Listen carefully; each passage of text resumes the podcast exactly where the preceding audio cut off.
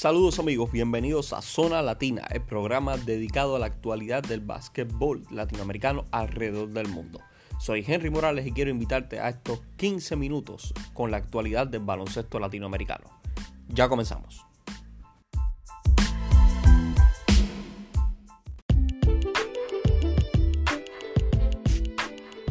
para Puerto Rico, señores. A correr Varea para tres por el campeonato, no. No pudo ser el lanzamiento final por parte de Galindo, señores. Se quieren morir los de Puerto Rico. El festejo enloquecido para un México que no lo puede creer. Campeón olímpico, grítelo en Jujuy, grítelo en Tierra del Fuego, grítelo en Misiones, grítelo en Capital o en La Matanza. Argentina, Argentina, medalla de oro.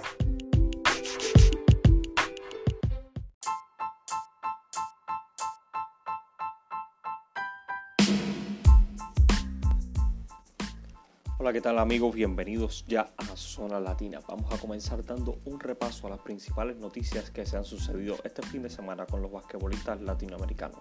Y para empezar tenemos un tema candente que le va a agradar seguro a toda la afición de Venezuela y es que Gregory Vargas, super ratón, al parecer estaría muy cerca de volver a su tierra natal y jugar en la Superliga venezolana. Según informó el periodista Roger González, sería la franquicia de Cocodrilos de Caracas la que apostaría fuerte por el fichaje de Super Ratón para lo que sería su primera temporada de estreno en la Superliga.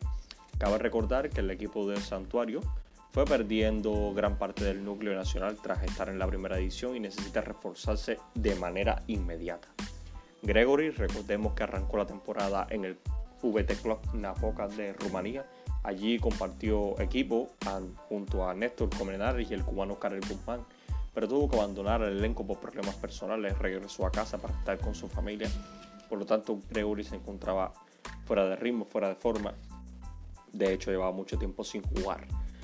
Gregory de llegar sería una muy buena noticia para todos los seguidores del baloncesto venezolano, pues Super Ratón, además de ser un jugador que mueve masa, llena multitudes, es una gran adhesión para la franquicia de Cocodrilos de Caracas. Sobre otro venezolano también tenemos noticias y esta las la reportó nuestro colaborador Raúl Cedeño de Caracas, Venezuela. Y es que el, diga sea de paso, venezolano Gregory Echenique sigue siendo dominante en la liga japonesa. Sin embargo, su equipo, el Hiroshima Dragonflies, aún no sale por la puerta airoso y fue barrido este fin de semana por el Nigata Albirex. Eh, Echenique en la Big League 1 logró dos doble dobles este fin de semana. El primer fin de semana, o sea, el sábado, alcanzó 28 puntos y 17 rebotes. Toda una barbaridad sin duda. Mientras tanto, el segundo día contabilizó 17 puntos y 10 rebotes. Echenique hasta ahora acumula en la primera división de la liga japonesa, la Big League 1, un total de 20 dobles dobles durante toda la temporada, siendo uno de los jugadores más destacados seguramente estará aspirando por el MVP de la liga y, por demás está decir el mejor jugador latinoamericano de dicha competición. También en la Big League 2 está el cubano Reinaldo García que también se ha llevado las palmas entre los latinoamericanos de dicha competición. Rey continúa con un paso formidable luego de varias lesiones que le retuvieron de tener su nivel habitual y está recuperando los números que implantó mucho tiempo con leñadores de Durango en México y con gimnasia en Argentina. Reinaldo este fin de semana no pudo impedir que su equipo también cayera barrido, pero salió con centro triunfo y actualmente marcha con un promedio de 16,2 unidades por partido, 5,5 rebotes, perdón, 5,2 rebotes y 5,5 asistencias. Además contabilizan 2,7 bolas estafadas por duelo, lo que lo ubican como primero en varios departamentos si tuvieran los minutos reglamentarios. Recordemos que Reinaldo iba un poco atrasado por temas de la pandemia en Cuba, a Japón. Luego tuvo diferentes lesiones que lo alejaron de varios partidos, pero ahora está siendo importante un elenco de Luis Jules, donde ha sido golpeado por las lesiones. Ahora el equipo del Saga Baloner está en bajas y el argentino Juan Mata, que es el que más menos puede responder un poco con Reinaldo, ha estado dubitativo en cuanto a su rendimiento. Y terminando de hablar de Venezuela y de Cuba, precisamente con Cuba vamos a arrancar nuestra próxima noticia y es que Cuba no participará en la próxima ventana de la FIBA AmeriCup. Federación Cubana de Baloncesto emitió una nota oficial donde dejaba claro que su elenco no participaría, pues tan solo cinco jugadores tenían visado para participar en Puerto Rico, lo que quedaría Cuba con una nómina incompleta, perdiendo todos sus encuentros por foul. Cuba emitió sus razones a la Federación Internacional de Baloncesto, por la cual no participarían en esta burbuja en San Juan, Puerto Rico, y ofrecían a La Habana como sede para reincorporar esos partidos perdidos ante las nóminas de Canadá y República Dominicana.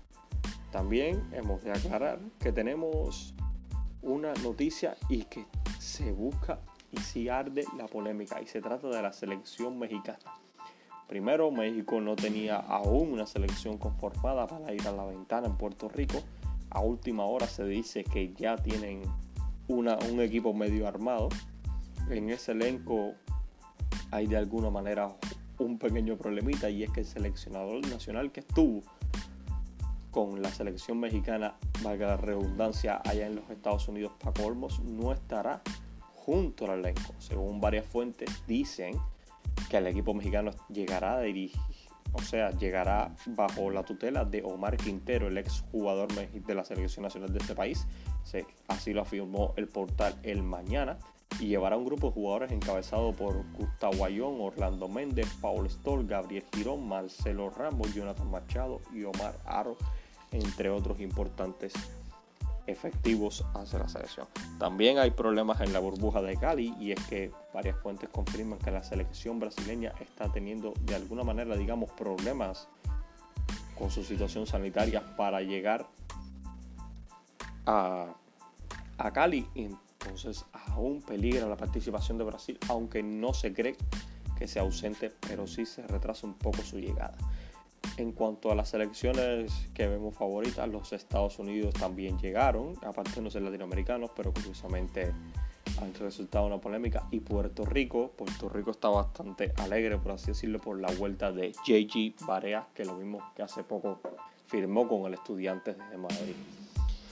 Cambiando de tema, vamos, y ya que estamos hablando de España, nos dirigimos y hablamos de la Copa del Rey. El Barcelona, el elenco que también contiene latinos en su fila, ganó este fin de semana la Copa del Rey al Real Madrid en un duelo donde el equipo culé fue dominador de principio a fin. Quiero resaltar de esta Copa del Rey jugadores latinoamericanos como Gabriel Del, Barcelino Huertas el brasileño y el, y el uruguayo Bruno Fittipaldo, que sin duda fueron los más destacados y en mi opinión se llevaron las palmas en este encuentro. Fittipaldo y Huertas fueron fundamentales para que el ahora nombrado Lenovo Tenerife superara al San Pablo de Burgos y avanzar a la ronda semifinal donde cayó derrotado al Real Madrid Baloncesto. En la nómina del Madrid destacó, como ya lo dijimos anteriormente, Gavidec, pero que simplemente no tuvieron nada que hacer contra el Barcelona que fue duro dominador de esa Copa del Rey. Por el momento estas fueron las noticias más destacadas que se sucedieron este fin de semana sobre el baloncesto latinoamericano. Soy Henry Morales, te invito a suscribirte a este podcast, que visites nuestra web www.canchalatina.com y que nos dejes tu comentario, tu mensaje de voz sobre qué opinas de este programa y nos vemos la semana que viene con todo lo que suceda en el mundo del básquet latinoamericano. Chao.